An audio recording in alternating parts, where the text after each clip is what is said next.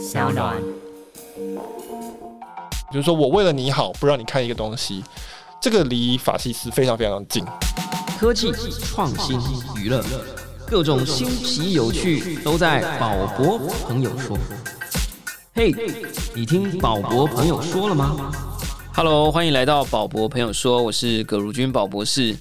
我们之前有说过啊，在疫情的影响之下，台湾啊有点像平行时空啊。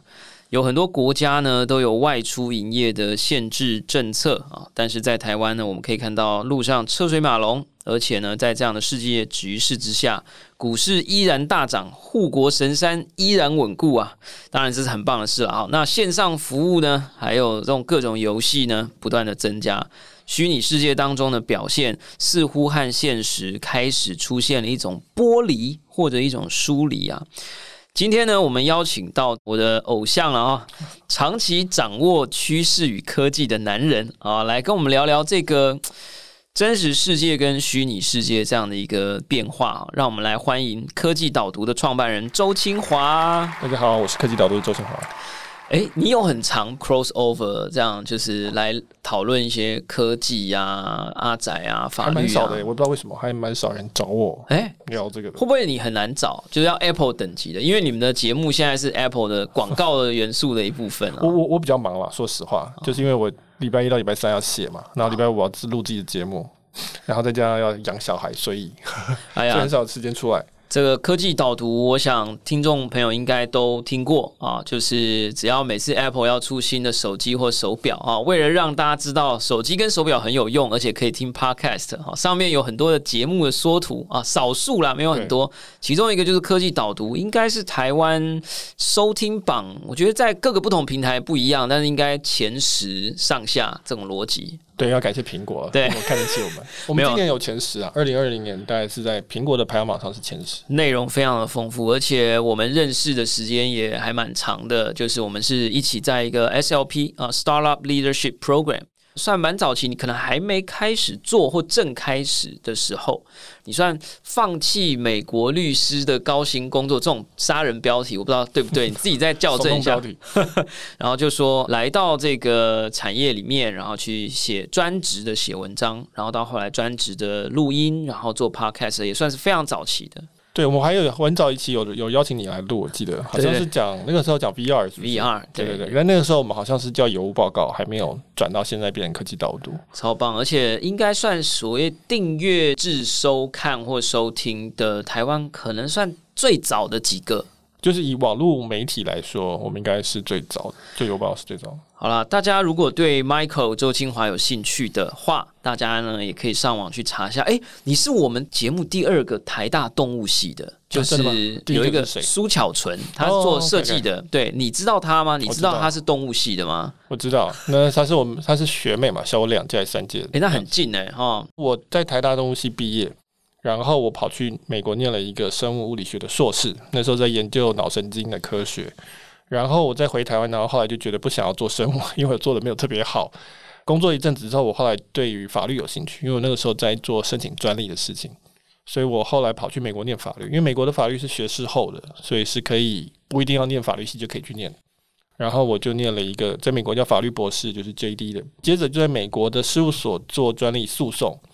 就是你侵犯我专利，我去告你这件事情，然后做到金融海啸这个效应出现了，被金融海啸打上岸，然后同时我也想要回台湾了，所以我就回台湾，然后我加入广达，广达是一个呃台湾很有名的代工厂，那他们有很多的国际知名的客户，他有很多科技业的东西要做，所以我加入他们的法务，做法务的，帮我们审合约，当然也有诉讼的部分，然后就是在二零一二年的时候决定出来创业，那个时候有一波创业潮，App 的创业潮。然后我也被鼓动了，这样子被席卷了。对对对，那我觉得软体这东西很有趣。那呃，然后觉得台湾在认真讨论这些东西的还不多。那个时候，主要那时候还是围绕着硬体啊，这个代工这些东西。所以我就后来就开始出来创业。然后其实题目转过几次啊，然后到现在就是科技导读，那就是我一个人写。那这是一个订阅制的付费订阅的一个媒体，在当时是。呃，很早做，所以其实是在技术上跟在这个拓展市场上的蛮辛苦。那时候平台也没有像什么 Substack 啊这些很容易使用的东西。那时候你们算是自己建一个平台。那个时候也没有，对我们来说，那时候最大的问题是没有定时扣款的金流服务这件事情，有金流，有线上金流，有像 PayPal 那些，但是没有人，至少台湾的没有落地的没有做定时定额扣款。那所以我们后来还要绕了一些路去做这个事情，然后把它建起来。那当然现在就的这个金牛都可以做到比较成熟了。但有一个东西我不知道是已经公开还是什么，我是不是漏掉了？就是我一直不知道你们推了一个新的东西。对，我们二零一九年推了一个叫“了盖”，就是台语的“了盖”。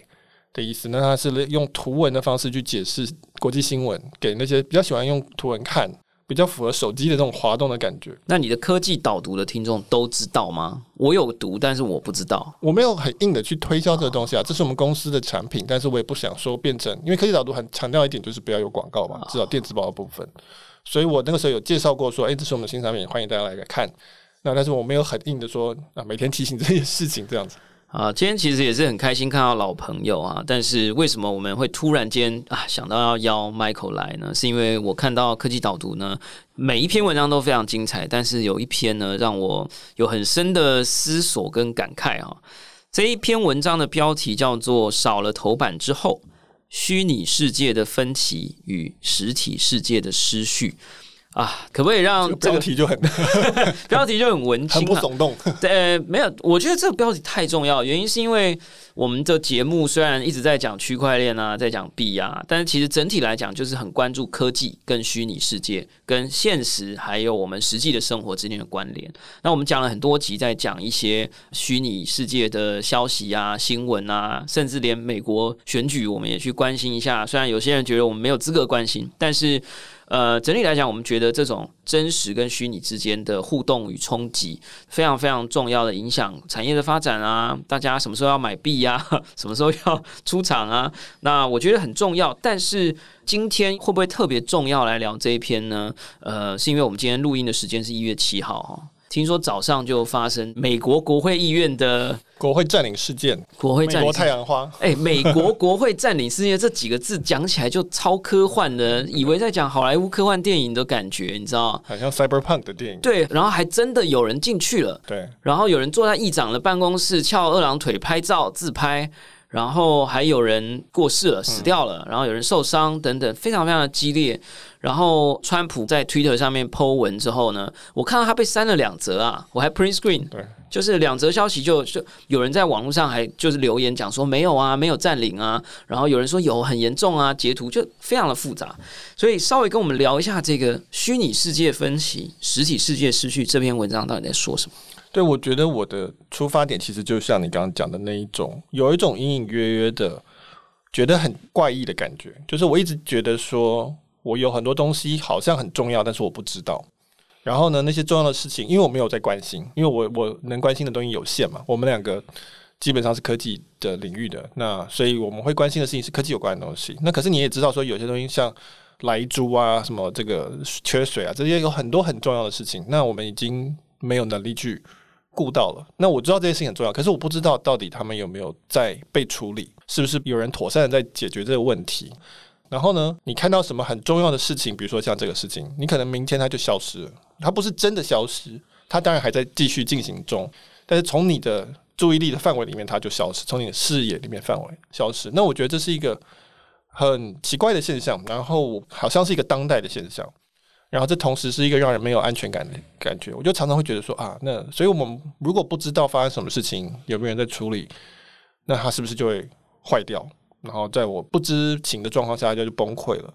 那所以我就想要去探索，说这种恐惧或这种不安全感的来源到底是哪里？那最后的结果就是这篇文章，就是我去思考这个事情。后来你的结论是什么？因为感觉起来你的文章有在描述这个虚拟世界跟实体世界，还有我们的认知范围之间的一个。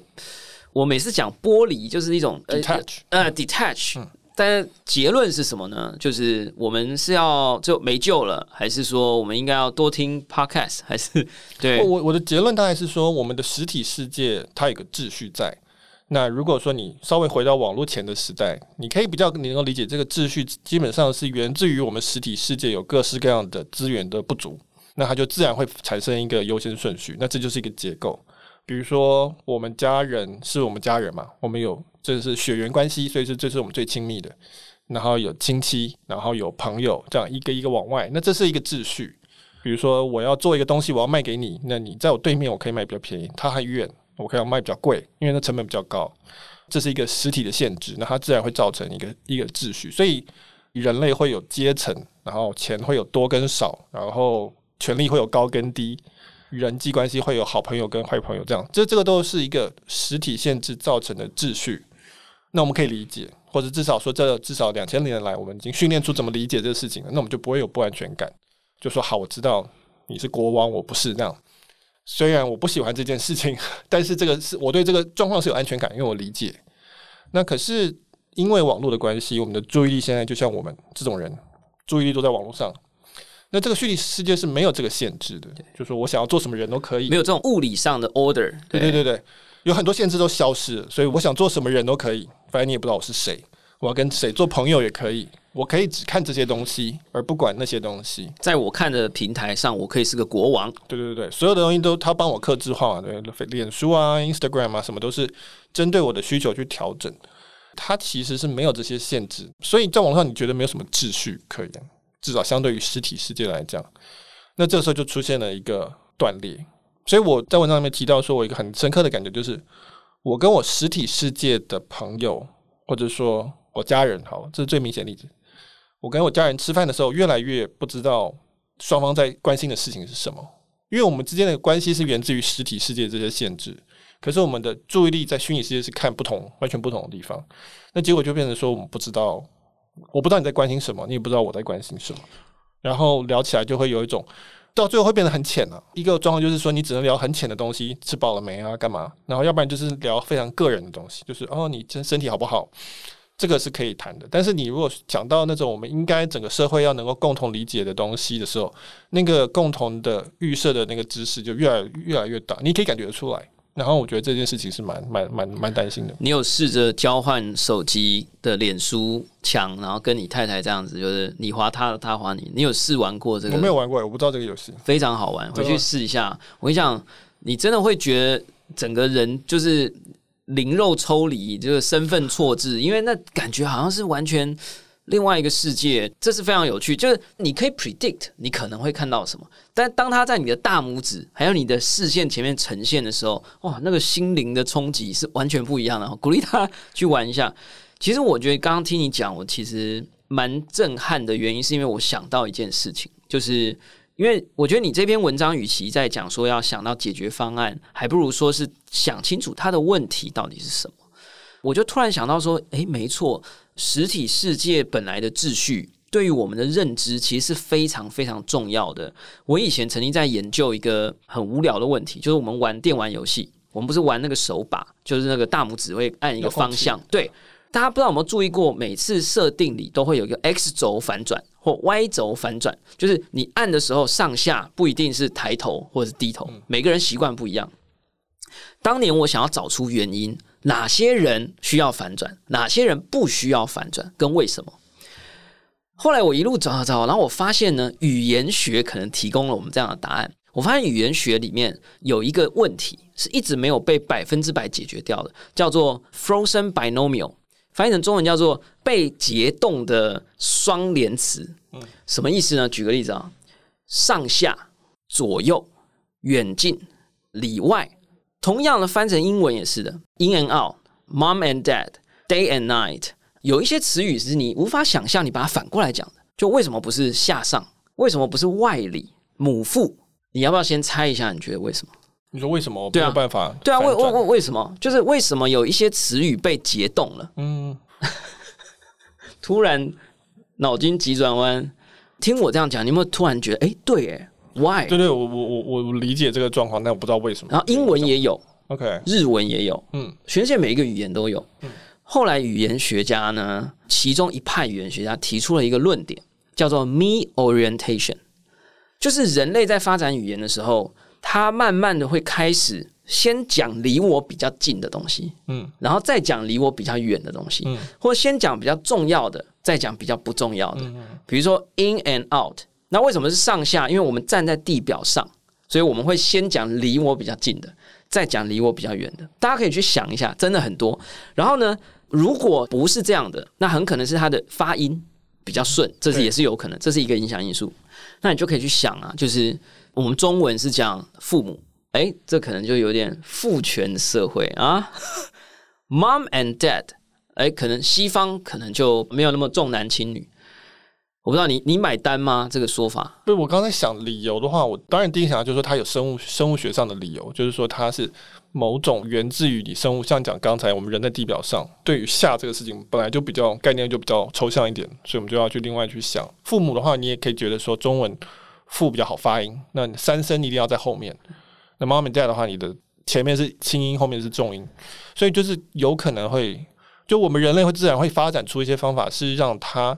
我们理解世界的方式是符合我们生物学上的一些需求的，这样会比较容易。对，应该说，所以我想要，我刚刚为什么会觉得非常有趣，是因为你提到的我们遇到的这种虚拟跟真实的一种分裂的这种感觉，其实源自于我们真实世界的距离跟线索的连贯性跟安全感。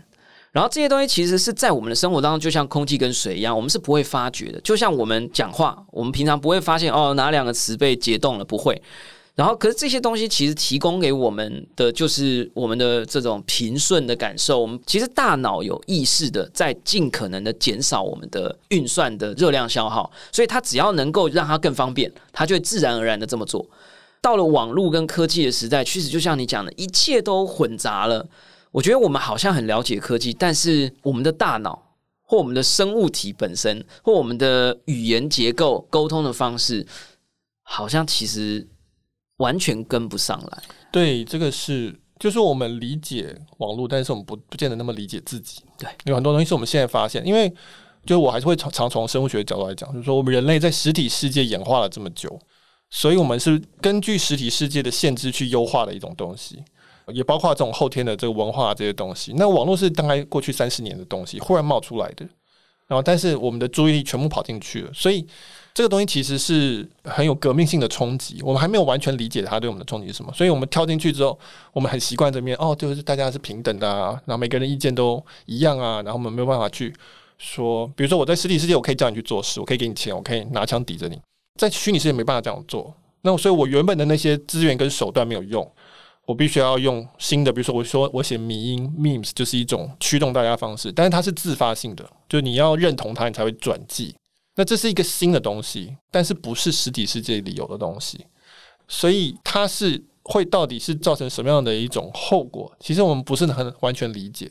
对于那些拥有实体资源的人来讲，比如说政府或者军队来讲，他就觉得这东西莫名其妙，就是说这个到底它这个逻辑结构是什么？所以我觉得，比如说你可以讨论的例子就是说，政府常常碰到一些危机，对不对？然后你就会看到忽然乡民开始骂谁谁谁谁谁，这个时候。政府或者被骂的那个人，他也不知道去找谁谈，他没有领导者，然后你也不知道他什么时候又消失，然后又什么时候又回来，然后这个就是莫名其妙。比如说旅馆被人家客诉，对不对？常常会有这种 PTT 新闻，然后他就觉得莫名其妙，这个这个案子跟其他案子有哪些任何一点不一样？没有什么不一样，但是就是因为某个理由，他在网络上就集结起来，然后过一阵子又消失了。那所以这个是新的一个逻辑。然后呢，你就可以看到，我觉得。至少很明显的一个一个问题，就是说实体世界它不适应这个状况，然后它会反过来冲击我们实体世界的秩序。就像你前面提到川普这个东西，就是说川普跟他这是活在一个不同的注意力的空间里面。那你如果是从非常纯粹实体世界角度去看，这个选举争议没有争议，就是反正你该打官司打完官司就结束，就是反正法官怎么讲，最后判怎么判，选举人团怎么投，这都是有制度的，这不是一个很复杂的事情。可是，在那个他们 create 这个世界里面，这个事情是完全没有解决的。哎，但我替川粉讲个话哈，就是说。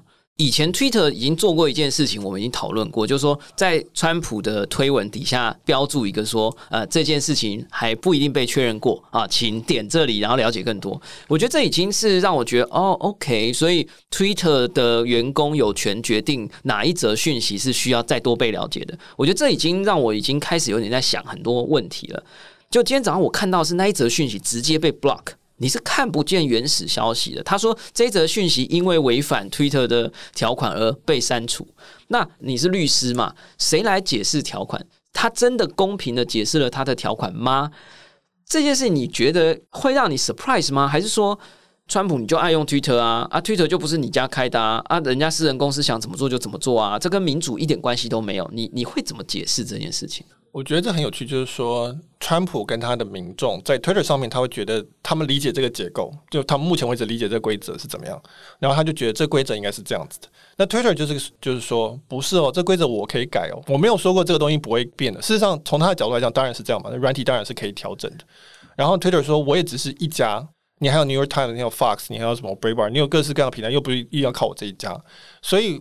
我这个东西只是说某种方式去决定说谁可以看到什么留言哈，我是一个可以叫 publisher 或者什么或者一个 channel，所以我可以改，所以就变成是在那个世界里的人觉得说，哎，你怎么可以动我这个规则？总统不是应该大家都可以听得到才对吗？就是说你怎么可以？那 Twitter 说不是，我是在一个更大的规则里面，那我觉得这东西只是其中一个方法而已，我可以去调整。那所以你从不同的层面看，你就会觉得说。就会有冲突。诶，但是你说我要去影响一个大家以为是世界认知的平台，我们就讲明确一点，就新闻平台或是媒体平台。大家又说你在控制媒体，这个虽然讨论起来很复杂，但是我讲一个小白一点的问题啊，就是说，难道推特大成这样，这么大幅度都是去影响人的认知的时候，它不需要被讨论吗？还是我提出这种问题是表示我误解了什么？没有我觉得这是一个很值得讨论问题，就是说。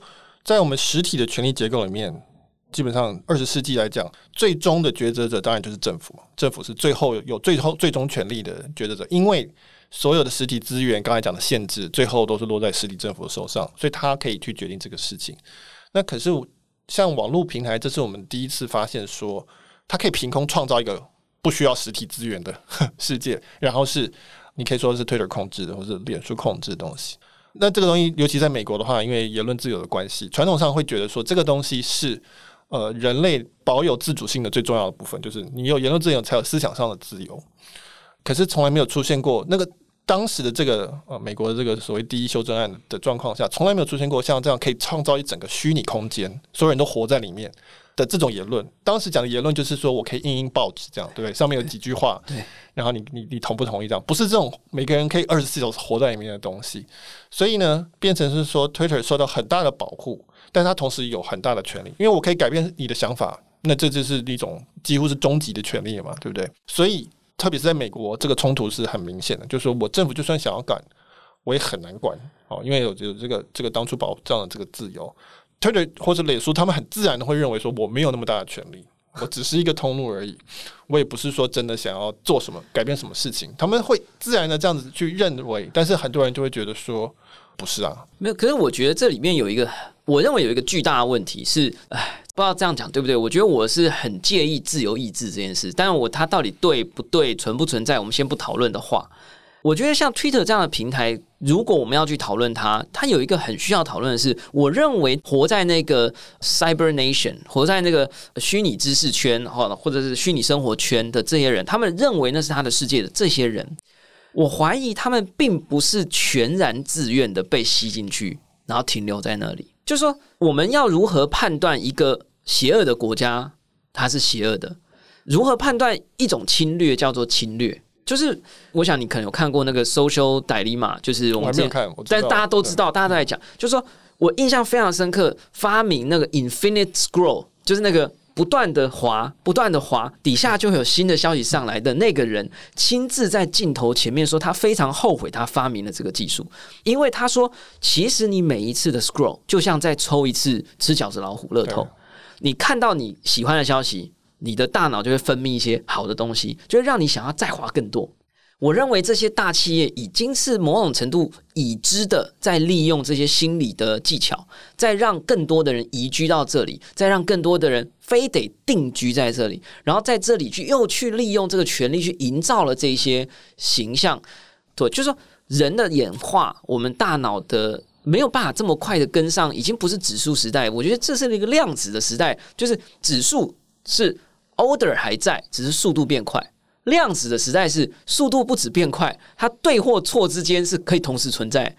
我我不知道台湾这个或者世界上大家什么要靠学者来解决吗？还是政府？我自己目前的答案是我怀疑人民或政府应该要在这个时间介入。介入到一定的程度，大家的智慧开始成长了以后，我们再撤手，有一点像当年可能美国很乱，我是没有研究那段历史啊。然后说，呃，我们还没有好的规则或者是方法来限制人怎么酿酒、怎么卖酒，所以我们就禁酒。但是你说禁酒对不对？某种程度从自由派的角度，我觉得不对。但是也许那是一个必要之恶，过了之后大家再来把它开放。我不知道这个会不会我们面对网络媒体，是不是也可能要走过这么一招，而不是说我们就这样看着它会怎样？这就是为什么科技角度一直有东西可以写，就是因为这个问题有点复杂，就要看你怎么从什么角度切入。比如说你刚刚讲的这个呃，infinity scroll 就一直不断往下滑，它就很像吃饺子老虎，然后就会有那个多巴胺的分泌的这个概念。那这个就是你是从很非常生物的角度去看这件事情，说哦，你们就在创造一个上瘾的机器，哦，一直喂他们东西。那既然是这样的话，那它就跟尼古丁、跟酒是类似的。那我们要从这个角度进来，这个是现在有慢慢慢慢有人在谈这个事情，包括我在内，我也觉得就是大家都低头族嘛，大家都很清楚这个状况。那可是问题是在于说，我拿走你的香烟，跟我拿走你的注意力可以看的东西是差很多的。因为我拿走你注意力可以看的东西，这个就跟刚才讲自由跟言论有很明显的影响了，对不对？就是说我为了你好，不让你看一个东西，这个离法西斯非常非常近，或者是说你你怎么样不会踏入到法西斯，是一个很难抓的事情。OK，那我怎么去判断哪一个对你是好的？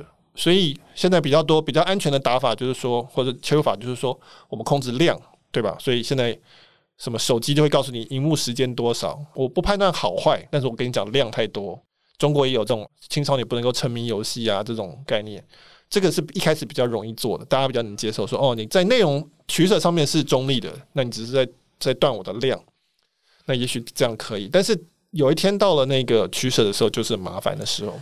我刚刚讲的其实还是比较悲观的路线，我讲一点乐观的啊，就是说，呃，会不会这个生命一直会集体找到出路了哈？我们刚好在这个。面临一个巨大分离的这个状态之下，遇到了疫情。那疫情加速了人在虚拟世界里啊，这个所谓的虚拟化跟数位化。我们之前有一集唐凤政委他说，这个疫后世界就在帷幄之中啊，就一直说我在我的这个小平台，我的一个小房间，我未来就是要在这个房间里接触全世界，有可能。当然这听起来很悲伤啊，但是以现在疫情已经一整年了啊，但还是有很多很多的变化来讲，所以会不会因为这一件事情，我们的大脑就加速进化了，或我们的社会机制？或者是我们开始习惯了，我们开始有办法辨别了，我们开始有办法接受这个非线性的 order。哎，你觉得有没有可能？我觉得是我们必须要进化，如果不进化就完蛋。现在就是跟不上的一个问题嘛，就是说，因为我们的资讯这么的多，我们人类并。就一样在讲，就是我们五十万年的演化，人类并不是演化来能够一次接收到全球所有人类的头脑都连接，这个我们没有受训练过，我们完全没有过。我们以前有那个 Dunbar number 嘛，对不对？就是社群的，就一百五十个人，就人类顶多就是认识一百五十个人就已经差不多了。那现在是我的脸书朋友大概一千多人，你可能三千人，这不正常。就以以人类的先天结构来讲不正常，所以你一定要有某一种处理的机制。来才能够适应，那不一定是我们大脑本身发展。我们人类不完全是靠自己的头脑，我们我们有时候会发展工具，我们有时候会发展组织，我们发展流程来处理这个问题。就是说，科技导读本身，或者像我们这种节目本身，就是在帮大家处理一部分的一些讯息，然后把它整理成大家可以接受的程度。你可以可以说是这样子的一个一个一个工具，但是你如果不这样做，那就会呃，我觉得现在很多的这个。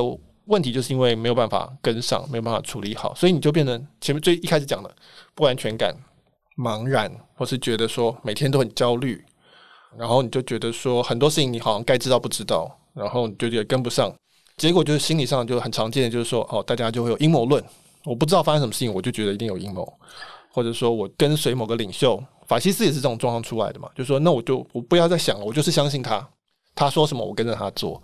然后或者是说更常见就是脱离嘛，就是我不要听，我都不要听，我就是沉迷在游戏，我沉迷在我的媒体，然后我就是给自己多巴胺，一直注射多巴胺给自己，因为太太累了，我太辛苦了，这样就是这些都是这种症状，都是因为这个东西太大了，我没办法承受，没办法处理，每天都来，每天都来，而造成的一种自然的机制。那你必须要发展出对应的方式。诶，这其实是一个很大的问题。你看，数位的结构影响了人的生理的反应，人的生理反应影响他的行为，人的行为又影响了一个社会的行为，社会的行为又影响国家与国家之间的关系。诶，这个感觉是不是应该要有一个新的学问出来，好好的赶快来研究一下，叫生物数位学还是什么？就是因为我最近发现，我不知道你有没有注意到，有一些听众或者我们现在正在听我的节目的听众，可能是用倍数在播放的。嗯，我最近发现，我自己在学校上课，今年入学的学生，我一直觉得哪他的注意力有点，这当然这有可能是我的问题。但我就觉得，好像以前我播影片啊，播一些好玩的东西啊，年轻人就觉得很兴奋了啊。十页投影片里面有两个影片，哎，这个节奏还不错。那我我就今年就觉得怪怪的，这个大家的注意力跟以前的只差一两年而已，就有点不太一样。我后来最近突然想懂一件事，我就有一天我就问说：你们知不知道影片可以快转？他们就一直笑。当然啦，我说那你们有在 YouTube 上面用快转看影片的人举手，超过一半的人举手。这代表什么？我在课堂上讲话放影片的时候，对他们来讲是慢速的。那我觉得这一定会影响他们。你想，他可能两倍速啊，接下来有没有可能四倍速？以前我们觉得两倍速人讲话，你怎么听得懂？但接下来呢，他们可能非常习惯了，所以他们的大脑运作的机制、他们的运作的速度、大脑分泌的方法完全改变。对，所以这个是一个我们的听众也有这样跟我讲，就是说他们会有些人会说比较快速的去播放。这个是普遍性的，就是说所有的事情都是这样。我觉得有两个很明显的趋势，一个就是说大家很强调自我成长。我觉得这两年看到非常多强调大脑要进化，hack hack 自己的脑，hack 生活，或者说打造超人的这种概念，就是说目标就是把自己再提升，就很像电脑的 upgrade。我们当代最常用的比喻就是电脑，对不对？把人脑比喻成电脑，就电脑要升级加速这样子。我觉得这个还蛮常见的。但是这个事情其实发生过，就是说，你如果从乡村走到都市，你会发现一模一样的状况，对吧？我以前去香港就觉得他们走路很快，对吧？对。然后你从加州跑到纽约，你会觉得大家走路很快，讲话很快，想事情很快，就是一样那个连接变大了嘛，资讯变多了，那你的机会成本提高，那你要反应要更快。所以我觉得现在就是大家进入一个超大的纽约市。对不对？那所有人就开始要要升级，这样，然后要去竞争。那当然这是有一个极限了。然后以及你当然就会失去一些很重要的东西。我我同意。感觉病毒在想办法变种啊，人也是要想办法赶快进化。进化还分两种啊，一种就是生物的自我演化啊，抽这个变种乐透啊；另外一种是你可以做某一些事情啊，来让你的这个升级加速。我相信你的手动升级呢，应该就是写文章，可能思考这些事情。如果是你的太太啊，或者你的亲朋好友啊，说怎么办？我想要加速我的大脑演化，我又不会写文章，怎么办？我是每天狂听加速版的 Podcast 吗？你有没有什么不能讲治疗方法？就你刚刚讲大脑升级，电脑升级去逛下商场就好了啊。但 大脑升级，我觉得首先就是我们再怎么升级也比不上电脑，电脑一定比我们快。我是觉得人不能够去跟电脑比。你如果一直想要跟电脑比，或是做电脑可以做得更好的事情，那肯定是这个是死路。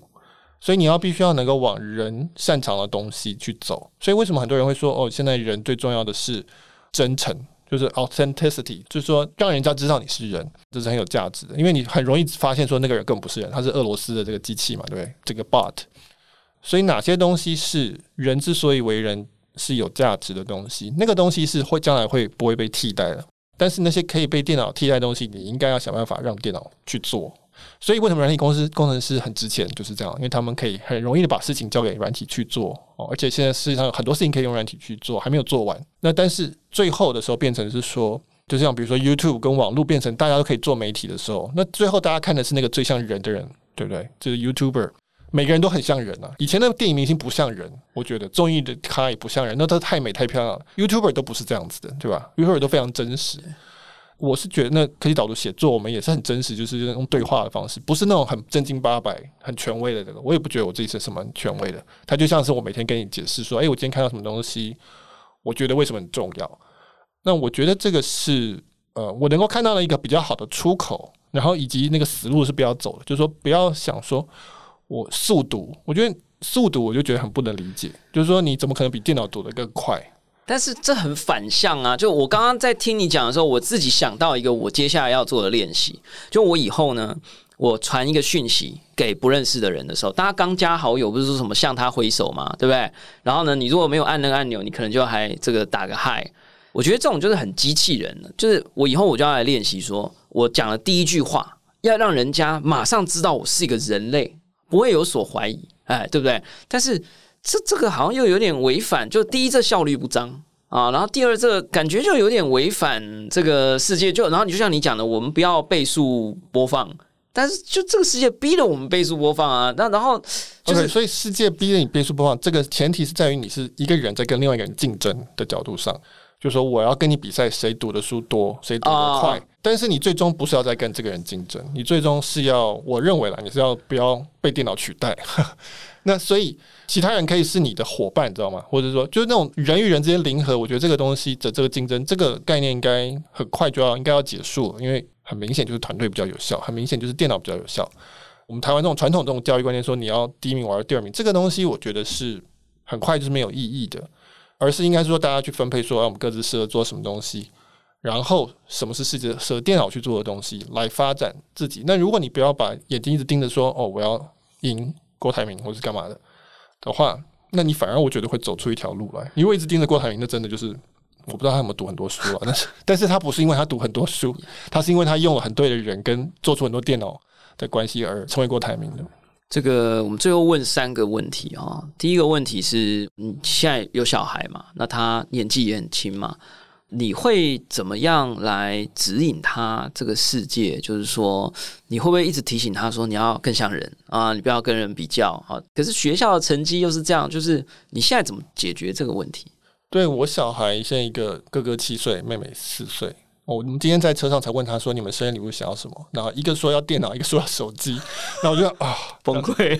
对，我觉得迟早他们要用的，他们会用的，而不可能。那同才压力太明显了。但是我们是尽量想要延后这个状况，希望他能够在实体的环境里多待一下，至少那种专注力啊，然后以及不要去一直去追求刚才讲多巴胺这个分泌这件事情，能够无聊，能够。专心能够幻想这些事情。那你身为一个上台大的高材生，你会跟他说你不要去介意那个一二名，你就是要团队竞争比较重要。这样你会去跟他讲这些吗？还是还不到那个岁数？他们还没有到那个岁数。然后他们的学，我们选的是一个比较体制外的学校，所以他没有这种排名，也没有考试，也没有作业。就是有一部分是因为这样子的原因了，就是说我们想说，就是说让他更更像人一点。对对对对，就是说小朋友就让他玩嘛。就是我们自己这样念下来，我们也会去。对我们自己的教育应该有些不满意的地方，那所以我们想希望，当然希望下一代可以试试看不同的状况呢。第二个问题也是，其实跟刚刚讲的有一点点关联，就是说，好，那我们大脑要进化，如果真的来不及进化，你是那种会装那个 Elon Musk 的那个 Neuralink 大脑电脑，这样就是真的进化来不及，我放弃了啊，就是我用用一个 device 来控制我的多巴胺不要一直分泌这样。不过 Neuralink 就了解，它是要知道你的大脑你的分泌的状况，它并不是要去控制。我是理想的刺激，对对对对。我可是我觉得人与电脑有更紧密的结合是跑不掉的，跑不掉，对，就是跑不掉。就是就算你不想装，我看你的儿子女儿五十年后真的很难讲啊。我觉得应该应该会走到那个阶段了，就是我觉得所有的人的脑袋都连接在一起。非常的这个 matrix，虽然明侦集团跟我讨论的时候说，我们硬要插区块链议题是有点困难的，但是我还是这个 如果有听众跟我一样好奇的话，还是蛮想问的啦，就是你有比特币吗？然后你有没有一些什么 comments 对于这个我们今天录音的时间正好突破再度突破新高三万七千五百块美金一颗币的，你有没有一个什么 general 的一个 comment？第一，你有没有比特币？有，哎呦，我有一些。各式各样的币，因为我为了要写，我必须要了解。我当初很早之前第一次买的时候，就是因为我不买，我没有那个感觉嘛，对不对？赔了我不会痛，涨了我不会开心，那我那我也不会去知道说推 r 到底在干嘛，所以我就去开始卖。到现在也基本上是个理由，并不是说真的很有我很有什么投资的概念，说哪个会涨之类的。那你觉得，身为一个科技写作者跟持币人，不会想要趁现在高点的时候把它卖掉吗？你看好吗？还是？我深深的隐忧是政府会强势的介入，说啊，因为我们的政府被这个骇客拿来勒索比特币啊，然后我们觉得这是一个国家安全的问题，所以未来只要有人交易比特币就是违法的。明天马上剩一块，你你身为这个很熟悉政府与法律，你会不会有这种悲观的预测？你会不会想要赶快高点把它那个啊？我觉得。就是说我的我的预测，如果说讲大胆的预测，第一个我觉得政府会这样规范，就像你你讲的，我觉得最终是会的。但是第二个，我买比特币本来就是预期它会到零，也无所谓的那种买法，我不是那种说我靠这个赚一栋 房子的买法。那所以这就是 hedge 嘛，就是现在大家很多人在做的，很多机构型投资人就做 hedge，就是说他可能会赔到零，但是他也许不会。但如果它涨翻天，我至少有参与到这个东西，有这个可以降低我整个系统性风险，就对。所以我对那个这样的预期是还好。第三个是说，我觉得就算政府这样规范，它也不会跌到零。比特币啊，哦，这种比较开放式的，它是一个很奇怪的东西，我没有要去分析说它到底是什么货币还是证券之类的，但是。它是某一种，如果你越近它，它搞不好越有代表性，这样越有某种大家会觉得它相信有某种价值。那所以，但是我觉得我的刚刚讲的三预测里面最重要是第一点，就是我的确觉得政府是会去打压这个东西，是会越来越严格的打压。我昨天这篇科技早我才在想说，美国在讲美国要去叫大家要申报，美国公民要申报加密货币一千块美金以上，好像对，它有几个不同的 proposal。那反正这个就是一个。一个一步嘛，就是说，先告诉你有没有，接下来就是说要收税干嘛，那再来就是禁止。我觉得是对实体政府来讲，他们会觉得这是必要，尤其是美国。币市一直有一个乐观情绪啊，就是说各国政府都倾向于把比特币视为一种物品或者电子商品，至少在比特币，大家都认为它是钱，不是证券。但是前阵子有一件事，我就警醒了，就是 XRP，就是 Ripple。他曾经被说是违反洗钱法啊，所以就有人说啊，他其实是钱啊，你看他不是证券啊，就后来他最近是违反证券法，对吧？对，他就因为他 ICU 嘛，是不是？对，所以所以大家就很错乱。那我觉得这也给我一个提醒，就是说政府嘛，政治嘛，就是可能是为了目的而服务的，就是今天他可能说你是这样，不代表你之后就一直是这样。所以我在跟明真集团讨论我们今天的主题的时候，我们曾经一度以为你没有谈很多，结果我搜寻科技导读，然后空一个比特币，哇，超多的！他只要只要比特币开始涨到一个点，我就觉得大家那个对我的读者群就会想要知道一些东西，我就开始写这样。对啊，所以虽然我们这个宝宝朋友说是找各种不同的朋友来，那我们多半聊科技、聊虚拟、聊数位，偶尔聊一点区块链。那如果大家想要看更多的东西，也欢迎大家到科技导读上面搜寻跟比特币或区块链有关的消息。Michael 有一些没有很多，我觉得蛮多的啊。就是周清华也写了很多，而且是非常冷静的啊，不像我们这样就是有时候太过热情的讨论。大家也可以吸收到很多不同的知识，也可以有各种不同切入点来有自己的想法哦。希望大家可以喜欢我们这一集的节目。如果你对科技局势变化感兴趣，欢迎持续锁定目前呢在 Apple Podcast 的科技类排行榜。第八名啊，好像最近又变第六了啊！宝博朋友说，或者你也可以订阅收听二零二零年全台湾排名前十大的 Podcast 科技导读。感谢大家收听我们今天的宝博朋友说，我是葛如君宝博士。如果你喜欢我们的节目，欢迎点选订阅，下一集会自动送上给你哦。不论你是在 Apple Podcast、Spotify 上、YouTube 或者其他的平台听到我们的节目。欢迎给我们五星评价和喜欢留言，或者按下小铃铛追踪订阅。也欢迎告诉我们你还想听谁来讲讲他的比特币或他心中的未来趋势。我们下次空中见喽，拜拜，拜拜。